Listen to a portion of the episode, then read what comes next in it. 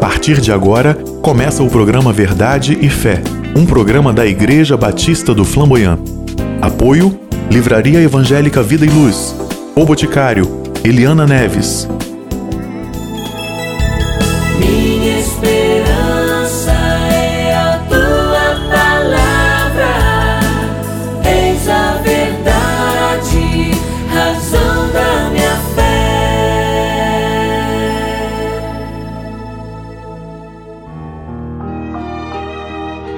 Ouça agora uma mensagem bíblica pelo pastor Sandro Reis em um dos nossos cultos na Igreja Batista do Flamboyant.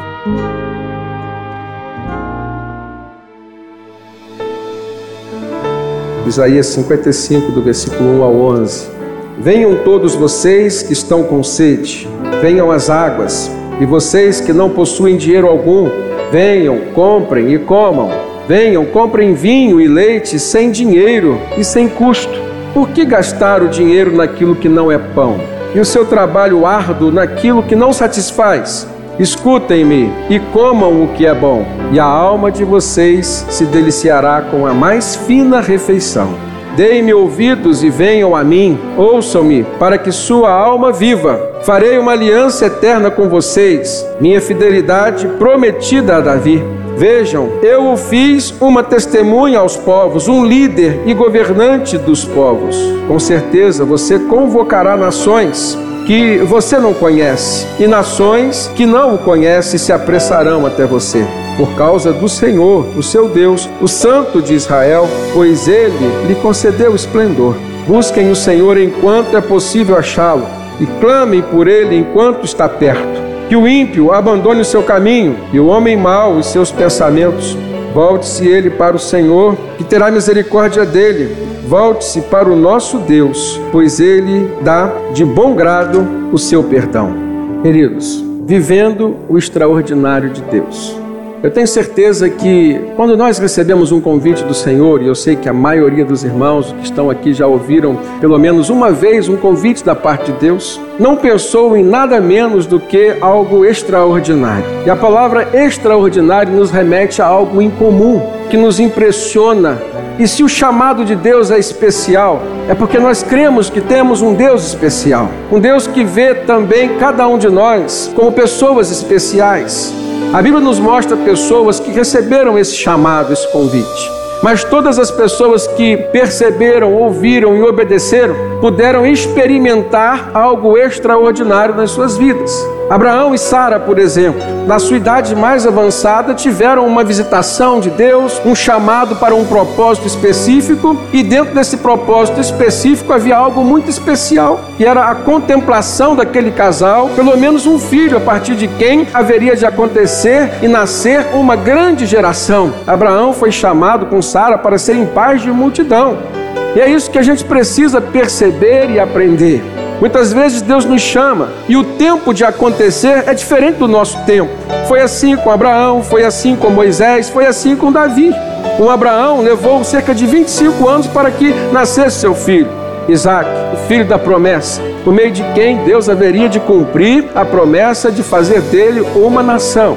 Mas a gente aprende, irmãos, que quando a gente está no caminho direcionado por Deus, coisas extraordinárias vão acontecendo.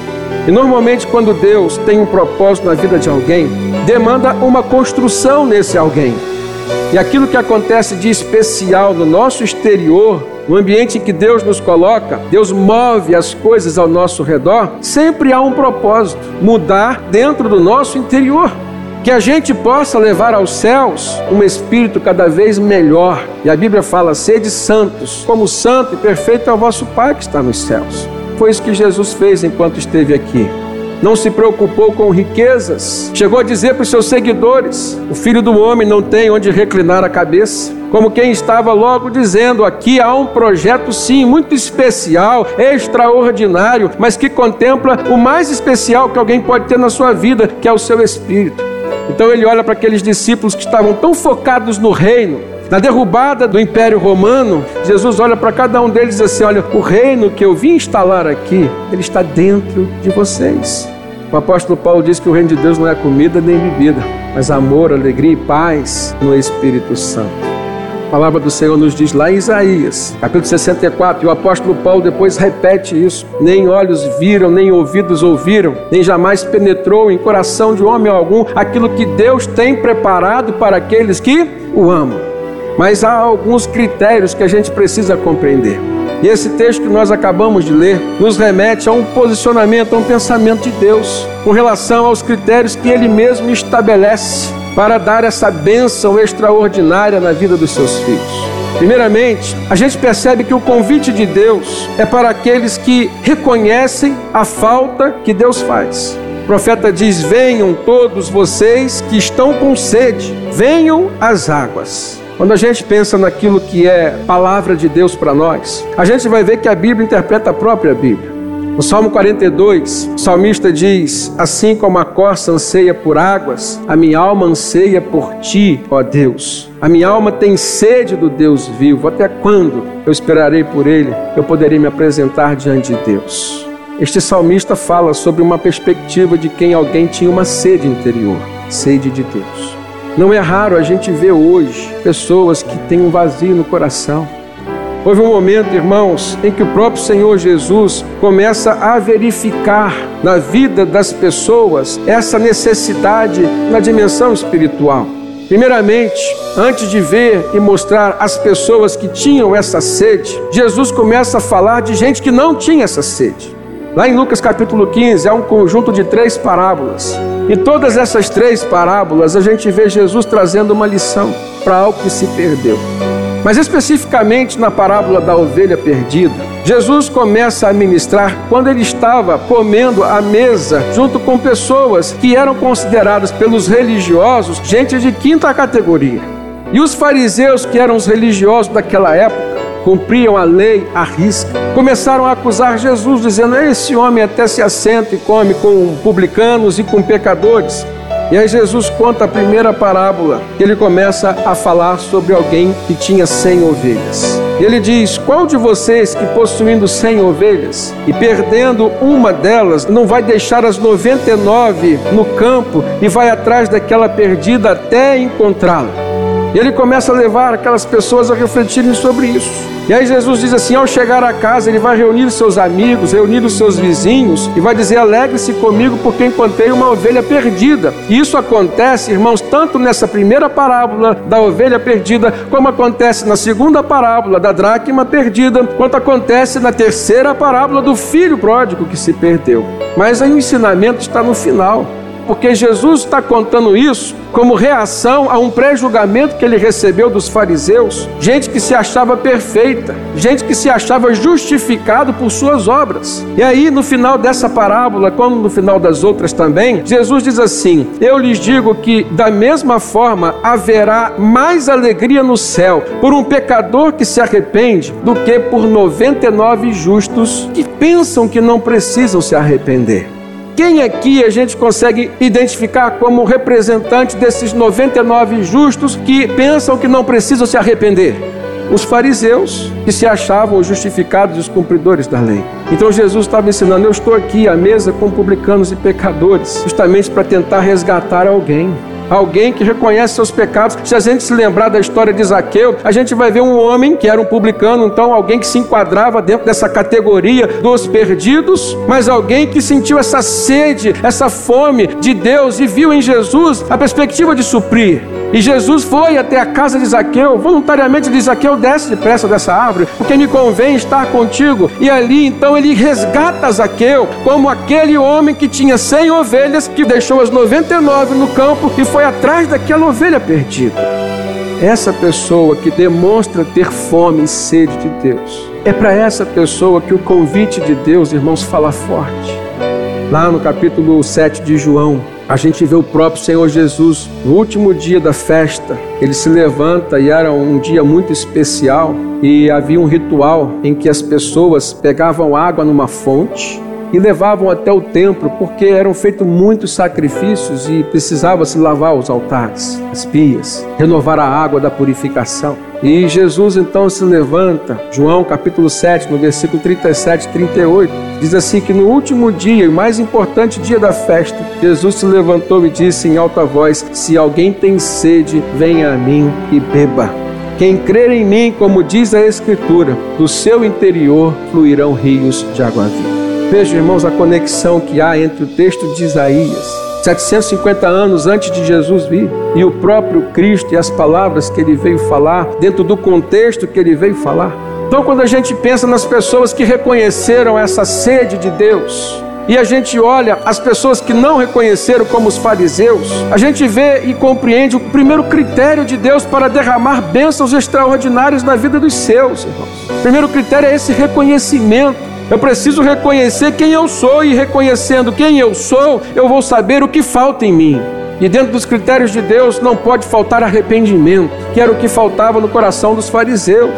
Segundo, eu preciso reconhecer quem Deus é e quem Cristo é.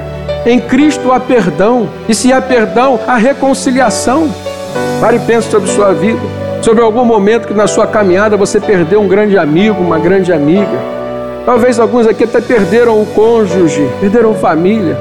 E às vezes perderam porque faltou capacidade de perdoar. A gente precisa reconhecer em Jesus essa janela que abre para um horizonte de perdão. A gente precisa reconhecer em Jesus essa ponte de religação entre nós e o nosso Deus, por meio do perdão. O apóstolo João diz na sua carta: Se confessardes os vossos pecados, ele é fiel e justo para vos perdoar os pecados e vos purificar de toda injustiça. E uma vez perdoados os nossos pecados, uma vez purificados diante de Deus, quem poderá nos separar do amor de Deus que está em Cristo Jesus?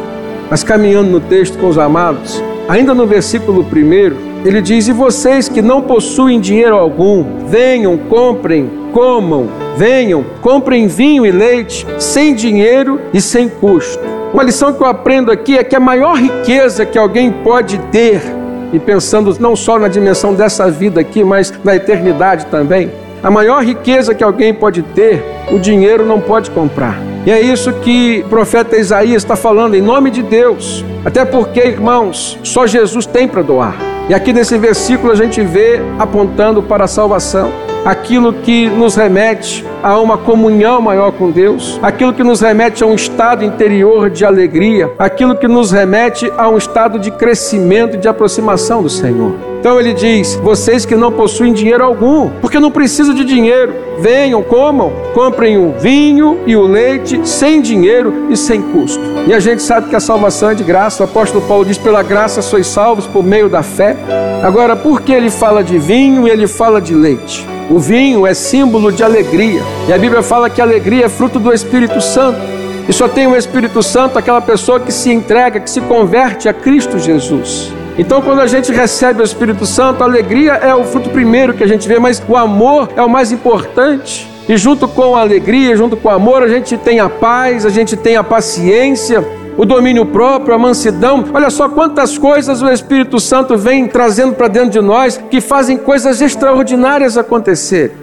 O vinho representa essa alegria. O vinho representa a aliança que há entre nós e o nosso Deus através de Jesus. O próprio Senhor Jesus falou isso. E o leite, irmãos, o que que representa aqui? Há textos na palavra de Deus, carta aos Hebreus, capítulo 5, versículo 12, nos dá uma ideia de que o leite ao qual o profeta se refere, que Deus está falando, é a própria palavra do Senhor. Hebreus 5,12 diz assim: De fato, embora a esta altura já devessem ser mestres, sabedores das coisas, vocês precisam de alguém que lhes ensine novamente os princípios elementares da palavra de Deus estão precisando de leite e não de alimento sólido.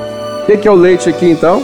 A palavra de Deus. O apóstolo Pedro, na sua primeira carta, capítulo 2, versículo 2, ele diz: Como crianças recém-nascidas, desejem de coração o leite espiritual puro, para que por meio dele vocês cresçam para a salvação, para o desenvolvimento da salvação e as bênçãos que a salvação traz na vida da pessoa salva. Quando Paulo escreve aos Coríntios, capítulo 3, versículo 1, ele diz assim: Irmãos, não lhes pude falar como a espirituais, mas como a carnais. E ele está apontando aqui para uma condição de imaturidade espiritual da igreja em Corinto. Como quem diz, o nível de santidade dessa igreja, a igreja de Corinto, está péssimo. E é interessante, irmãos, era a igreja que manifestava dons, e ao mesmo tempo era a igreja que estava péssima espiritualmente. Então Paulo diz: infelizmente, eu não pude falar como espirituais, mas como carnais, como crianças em Cristo, gente que se converteu, mas não amadureceu. Versículo 2, Paulo diz assim: Deles o leite e não alimento sólido, pois vocês não estavam em condições de recebê-lo. De fato, vocês ainda não estão em condições. Vocês precisam ser discipulados, vocês precisam ser doutrinados. É o básico, porque que adianta falar de coisas profundas? Que, que adianta ensinar o evangelho mais profundo se as coisas simples do evangelho vocês não aprendem e não praticam? Tem muita gente querendo buscar o extraordinário, o sobrenatural, ter visões, revelações, sonhos, interpretação de sonhos. Tem gente que quer o alimento sólido, mas não quer beber o leite. Não vai ter nunca o extraordinário. A vida espiritual é como uma escada. Não adianta você querer saltar degraus, você vai cair, você vai se machucar. Você precisa cumprir a escada que Deus estabeleceu para você, degrau por degrau. E você faz isso aqui no texto, bebendo leite, que é a palavra de Deus, e bebendo vinho, que é a manifestação, o fruto do Espírito Santo na sua vida. Você só vai ver de acordo com o grau da maturidade espiritual que você alcançar. Terceiro lugar, irmãos, Deus nos chama a refletir sobre onde, como e o quanto nós temos gasto a nossa vida fora do reino dele. Às vezes a gente está pensando muito o como, quanto e onde vivermos dentro do reino, as coisas do reino. Mas se nós estamos fora, se nós estamos às margens, como que a gente vê isso? Versículo 2. Ele diz: Por que gastar dinheiro naquilo que não é pão e o seu trabalho árduo naquilo que não satisfaz? Escutem-me e comam o que é bom, e a alma de vocês se deliciará na mais fina refeição. E aqui eu percebo, irmãos, que há uma realidade que a gente tem que reconhecer. Apesar do apóstolo Paulo chegar a dizer que ele gastava a vida dele, aliás, não só a vida, mas tudo que ele tinha no reino de Deus para abençoar as pessoas, o crente precisa considerar que a gente não gasta no reino, a gente investe no reino. O que tem, o que se é, o que se tem, a gente investe no reino de Deus.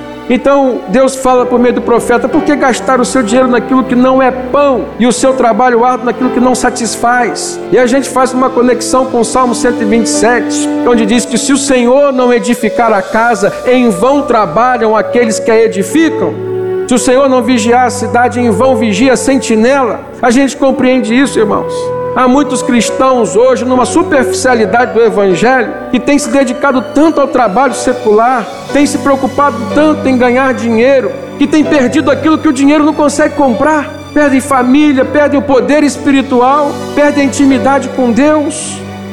Aqui a gente compreende por que, que o crente verdadeiro, maduro espiritualmente, consegue viver feliz com o pouco e eu posso dizer que o crente que não amadureceu espiritualmente, nem no muito consegue ser feliz. E esse vazio no coração começa a aumentar à medida que você começa a viver nessa direção errada, procurando sempre aquilo que não satisfaz. E aqui pão a gente precisa compreender da dimensão espiritual, porque Jesus disse que ele é o quê? O pão da vida pão aqui não é só nas coisas materiais, está muito mais focado naquilo que é espiritual, porque a gente precisa mais do espiritual do que do material. O crente, irmãos, não gasta a sua vida no reino, ele investe a sua vida no reino. O quanto você tem investido no reino de Deus, o quanto você tem investido do seu tempo, o quanto você tem investido daquilo que Deus tem te dado. Eu quero dizer para os irmãos que é maravilhoso a gente poder ver o extraordinário acontecer. E se é extraordinário, vem de Deus, quando a gente começa a envolver aquilo que Deus nos deu no seu reino. Coisas extraordinárias vão acontecer em todos os sentidos, irmãos, desde o material até o espiritual. Deus nos convida então a investir a própria vida, aonde tem a renovação de vida ele diz: Por que, que vocês estão gastando dinheiro naquilo que não é pão? Aí ele fala: Escutem-me e comam o que é bom, e a alma de vocês se deliciará na mais fina refeição. Versículo 3: Deem ouvidos e venham a mim, ouçam-me, para que a sua alma viva. Então, invista a sua vida aonde Deus quer, para que você tenha renovação da sua própria vida, para que a sua alma viva. Farei uma aliança eterna com vocês, diz o Senhor, a minha fidelidade que tinha sido prometida a Davi. E aqui, irmãos, a gente tem um exemplo do apóstolo Paulo. Paulo foi alguém que compreendeu isso. Na segunda carta de Paulo aos Coríntios, capítulo 12, versículo 15, ele diz assim: Assim, de boa vontade, por amor de vocês, eu gastarei tudo o que tenho.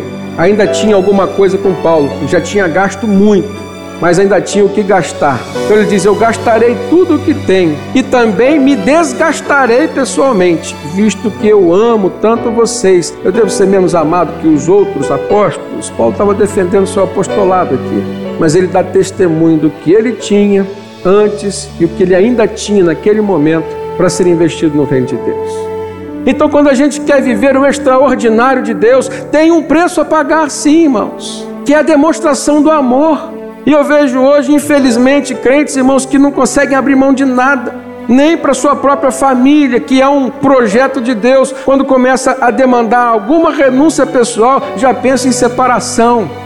Não sei aonde essa palavra vai chegar, mas certamente tem o endereço do coração de alguém que está vivendo um tempo assim, de não conseguir renunciar um pouquinho em função de um sonho maior de Deus e por conta disso não vai viver o extraordinário do Senhor. A palavra de Deus é verdadeira, é sincera. E sem uma coisa que a gente não pode fugir, é da verdade. Mas se a gente quer ser curado, se a gente quer viver o extraordinário, a verdade tem que ser o chão da onde a gente vai andar, da onde a gente vai pisar. E aí Deus nos alerta sobre a urgência de uma mudança. E mudança na vida de quem não tem Cristo significa conversão. E mudança na vida de quem já tem Cristo significa santificação. E ele diz no versículo 6: Busquem o Senhor enquanto vocês podem achá-lo, clamem por ele enquanto ele está perto. Aqui Deus está falando da urgência, irmãos, e ao mesmo tempo da escassez de tempo. Quanto tempo você tem de vida ainda? Quer esperar e protelar isso até quando? Encara a realidade e saiba que salvação só em Cristo Jesus. Essa mudança é urgente. Buscar o Senhor enquanto se pode achar, invocar-o enquanto Ele está perto.